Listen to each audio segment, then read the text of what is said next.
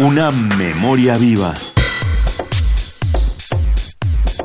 El conocimiento universitario más allá del salón de clases. Una memoria viva. UNAM. La tecnología está presente en nuestra vida diaria, haciéndola más fácil. Su uso dentro de la educación aporta grandes beneficios. Sin embargo, no muchos docentes aprovechan estas herramientas.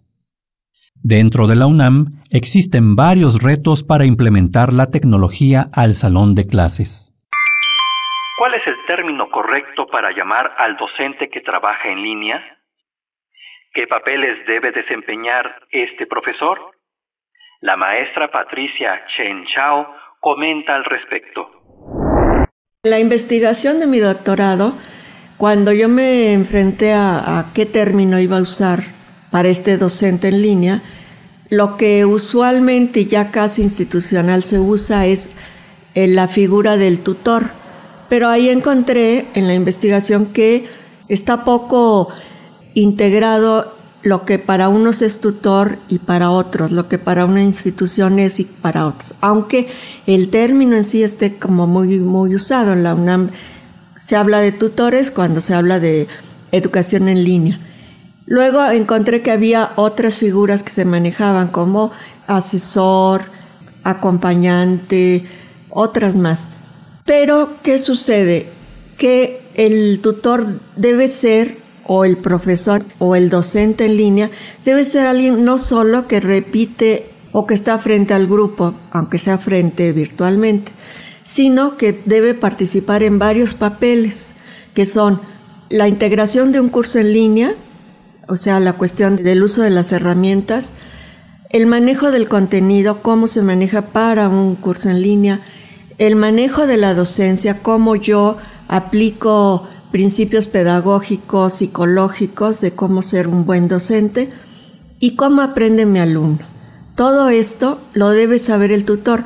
Claro, no es que sea especialista en cómo se hace un curso desde la tecnología en línea. Eso se lo dejamos a los ingenieros, a los tecnólogos.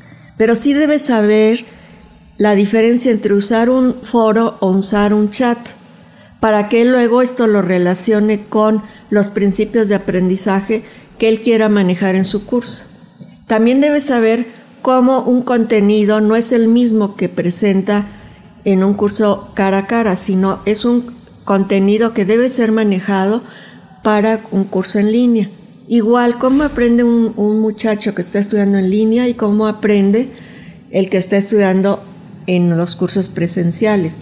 ¿Cómo aprende un niño y cómo aprende un adulto? Porque nuestros alumnos de la universidad pues ya son adultos.